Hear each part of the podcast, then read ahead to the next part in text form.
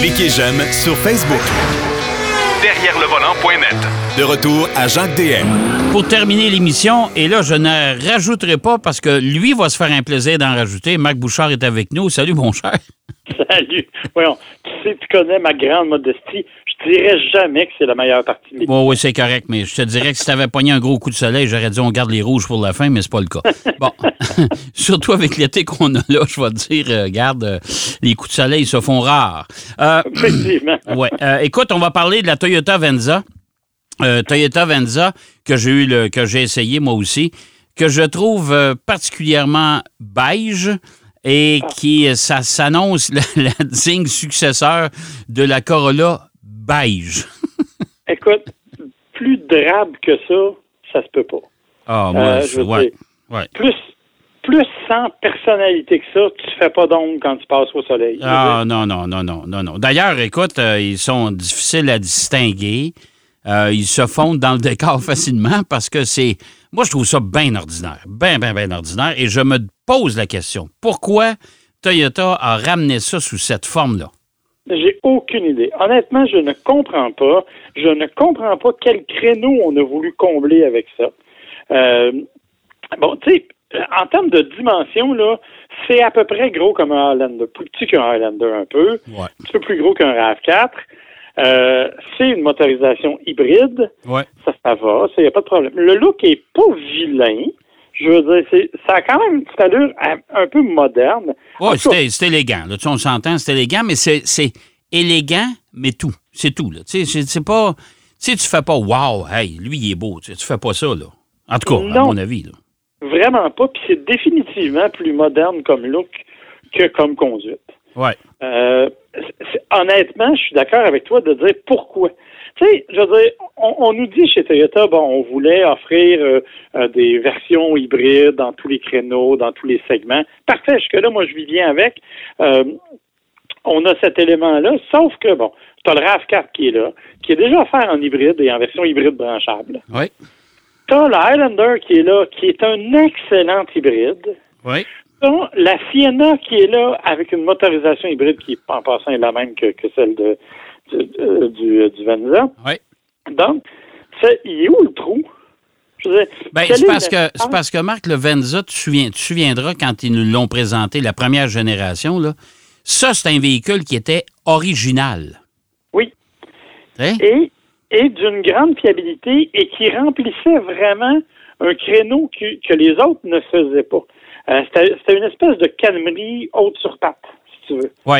Dans le Ouais. temps. Oui. Et écoute, euh, moi, mon beau-père en a eu une pendant des années. Puis euh, bon, quand c'est décédé, malheureusement, c'est sa fille qui l'a repris. Et écoute, c'est un véhicule qui a duré des années, qui, qui roule encore, je pense, qui est quand même assez spacieux, qui permettait de transporter des affaires, mais qui avait un V6, Ouais. qui était quand même capable de donner une petite allure, à tout le moins, certaines conduites inspirées et un peu de, de même un peu de capacité de remorquage. Tu sais, il y avait une certaine utilité, Ouais. si tu veux. Ouais. Dans le cas du Venza hybride, écoute, c'est- tu sais, c'est 219 chevaux. OK, on part du, du principe qu'on a les mêmes motorisations hybrides, donc euh, CVT avec rouage intégral, avec donc euh, moteur électrique à l'arrière, moteur électrique à l'avant. Euh, évidemment, c'est un hybride traditionnel, donc il n'y a aucune autonomie électrique. Ouais. C'est vraiment strictement destiné à améliorer la consommation de carburant. Consommation que l'on annonce à 6,1 litres au 100 du côté de chez Toyota. Ouais. Ce que je n'ai pas fait, je vais être franc avec toi, moi, j'étais plus aux alentours de 7. OK. C'est quand même raisonnable, tu me diras, là. Je Ouais, pas, euh, compte tenu du gabarit du véhicule, ouais. Ouais, ouais. Ouais, c'est ça. Tu sais, c'est pas euh, parce que c'est c'est quand même quelque chose d'assez pesant, là. Ça pèse 3800 livres, cette affaire-là. Ouais. Ça fait 4,7 mètres de longueur. Ouais. Donc, c'est quand même assez imposant. Euh, bon, évidemment, parce que c'est un hybride, zéro remorquage. Hein? Ouais. On- Donc, ça, c'est son utilité qu'on aurait pu lui trouver. Oui.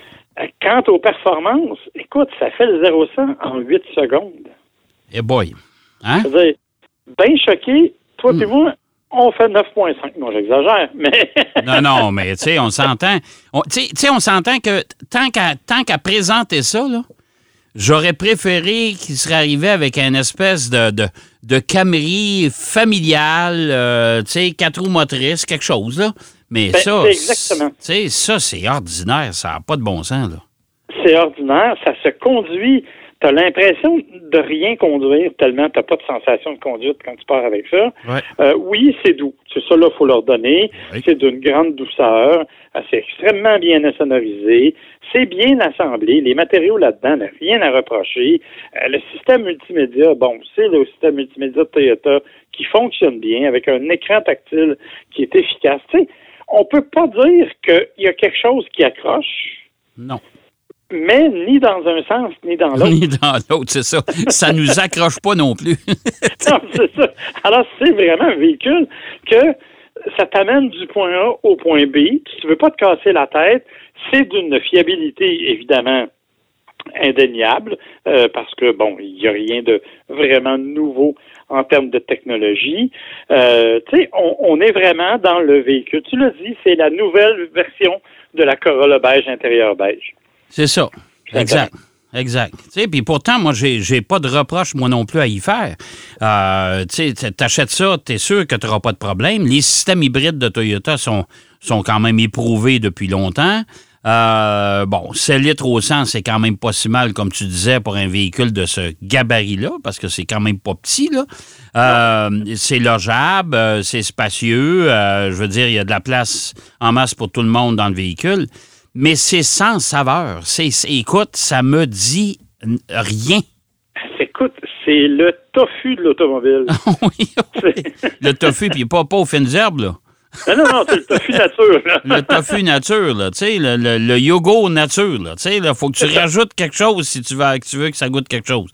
Fait que, Totalement. Ouais. Et, et c'est même pas méga économique en termes de prix. Si tu prends la version XLE, c'est quand même 46 000 ou à peu près. Ah, c'est pas donné.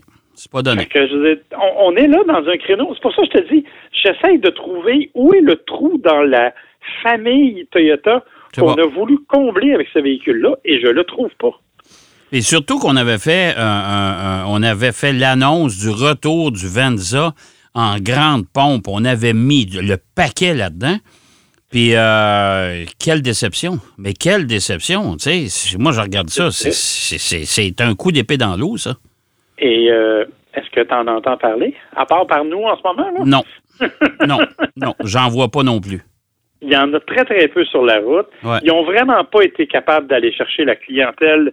Je comprends que le Venza, même la première génération, c'était pas le plus gros vendeur. C'était quand même un véhicule qui était relativement dispendieux pour le format qu'il y avait. C'était original, ça avait quand même une, une vocation assez particulière. C'était un, véhicule qui se distinguait sur la route au moins. Effectivement. Tandis que là, c'est le multisegment anonyme par excellence. Je veux dire, si vous achetez ça, vous ne vous ferez pas remarquer, soyez-en sûrs. Euh, et comme je dis, il n'y a, pas. Le, le problème de ce véhicule-là, c'est qu'il n'y a pas de défaut. Tu peux pas dire qu'il y a vraiment des défauts. Ben, moi, je te dirais que l'absence de capacité de remorquage, ça, ça en est tout un. Quand tu achètes un, un utilitaire comme ça, tu aimerais ça traîner quelque chose, là? Mais sans, Ouais, mais en tout c'est cas. un là. hybride. C'est un hybride. La plupart des hybrides Ouais. sont de cette nature-là. Ouais.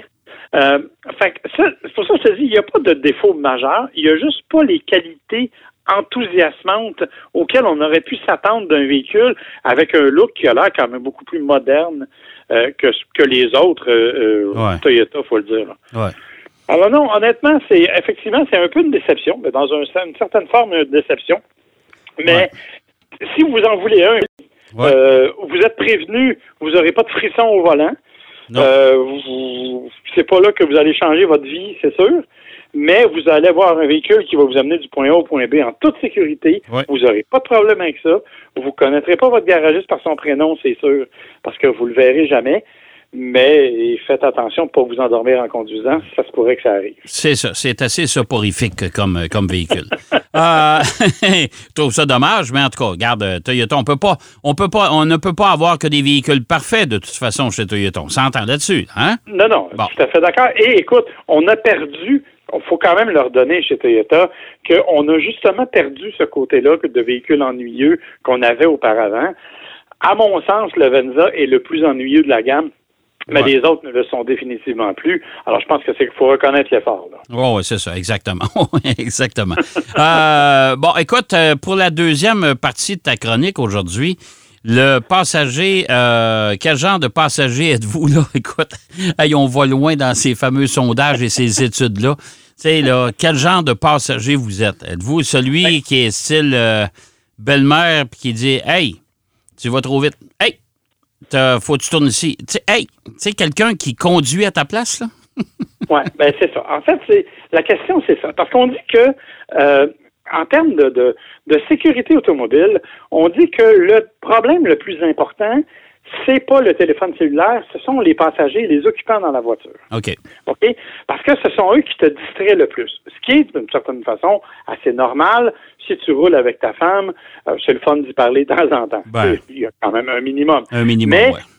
Mais l'intervention, souvent l'interaction avec le passager, elle est un peu dérangeante parce qu'il y a des passagers qui prennent pas mal de place. Bon, toi et moi, on a une longue histoire de vieux couple. Ouais. Euh, on a fait un rallye de quelques jours ensemble. On a fait la route, la route 66 ensemble. Ouais. On commence à se connaître de ce point de vue-là. Mais euh, souvent, quand on embarque des gens, ben là, il, il y en a qui sont fatigants. On va se dire les vraies affaires. Il y en a qui sont vraiment dérangeants. Et on a établi, c'est une étude qu'on a fait euh, à la grandeur de l'Amérique pour déterminer quels étaient les plus dérangeants des types de passagers que tu pouvais embarquer. OK. Alors, le premier, tu as parfaitement raison, c'est ce qu'ils ont appelé en anglais les backseat drivers, les conducteurs assis en arrière. Ouais. Ceux qui passent leur vie à te dire que tu vas trop vite, pas assez vite, que tu devrais tourner là, que tu devrais faire attention, que tu devrais... Écoute, qu'eux autres ont regardé la route d'avance puis qu'ils savent où ils s'en vont. Puis ça, Ouais. c'est le, les, les- les passagers les plus dérangeants. Et les plus fatigants. les plus fatigants et ceux qui sont le plus grand risque à la sécurité. Pourquoi? Bien évidemment, on n'a pas tout ça, mais c'est ce sont souvent ceux qui te font, excuse-moi l'expression, pogner les nerfs. Oui. Parce que tu te dis, regarde, c'est moi qui conduis, je sais ce que je fais, je suis en parfait contrôle de ma voiture. S'il te plaît, laisse-moi aller. Ma femme a tendance à faire ce genre d'affaires-là. Elle fait, Hi! quand il arrive quelque chose, moi, je l'ai vu venir. Mais Ouais. parce qu'elle me fait faire le saut, j'ai l'impression que j'ai manqué quelque chose. Alors là, je réagis plus brusquement. Oui, tout à Vous fait. voyez? Ça, c'est un danger pour la sécurité. Le deuxième type de voyageurs fatigants, c'est ceux qui ont mal au cœur. Je le sais Ah. que c'est pas de leur faute. Ouais. Je le sais. Mais tu de te concentrer quand tu as quelqu'un qui a des nausées assis sur le siège à côté de toi. C'est extrêmement fatigant. C'est tannant. C'est tannant, c'est sûr. On C'est pas un reproche qu'on leur fait, mais c'est tannant. C'est vrai. Non. Et sachez qu'il existe, bien sûr, des pilules, des patchs et même un petit bracelet Ouais. qui fait comme un point de pression au poignet et ça fonctionne. Ça fonctionne très bien. Ça marche. Ouais. Les éternueurs. Il y en a que, euh, quand ton filtre à air de, d'habitacle n'est pas suffisamment propre, il y en a qui développent des allergies et qui se mettent à éternuer. Et on a trouvé quelqu'un qui éternuait aux 18 secondes. Au 18 secondes pour. Écoute, c'est une distance Trois-Rivières-Montréal, va être épuisée. Je sais pas si lui était épuisé, mais moi, je l'aurais traîné dans la valise, c'est sûr. Et, sauf que le les yeux qui sortent de la tête, ça n'a fait pas de bon sens. Ben oui. aucun sens. Alors, mais c'est le record officiel, euh, un éternuement aux 18 secondes. Dans la série des 18 secondes qui sont dérangeants aussi, tu as ceux qui ont des vessies de mouche à feu.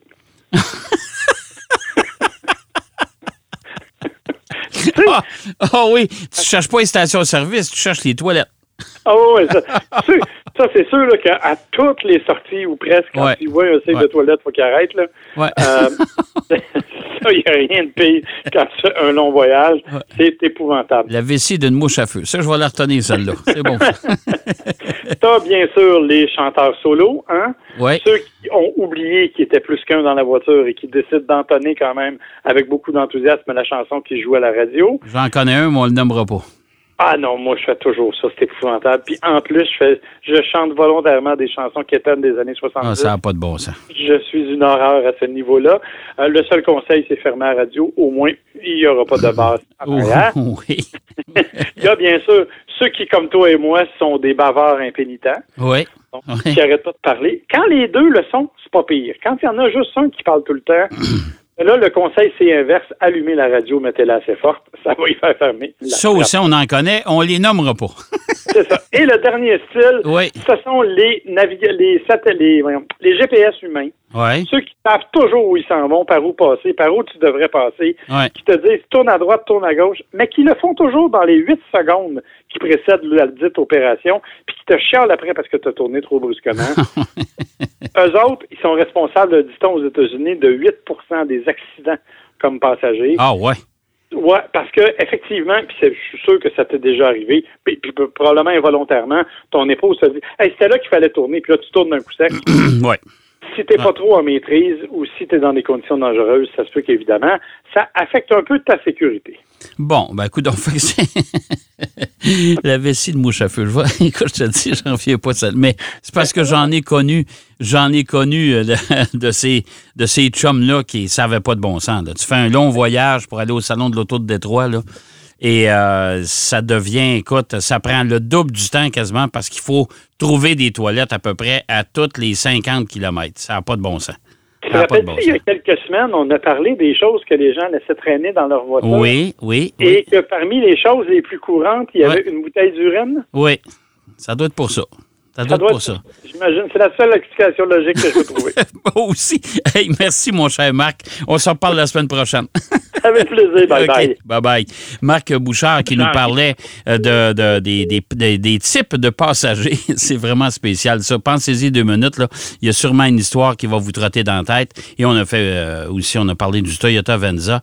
Un véhicule qui n'est pas très... euh, Très, très enlevant, disons-le comme ça, euh, chez Toyota. C'est déjà tout en ce qui nous concerne. J'espère que vous avez apprécié. J'espère que si vous êtes au Grand Prix du Canada, ben, on vous souhaite euh, surtout un bon Grand Prix, euh, un bon week-end et bien sûr, on se retrouve la semaine prochaine. En attendant, surtout soyez très prudents sur la route. Allez, bonne route.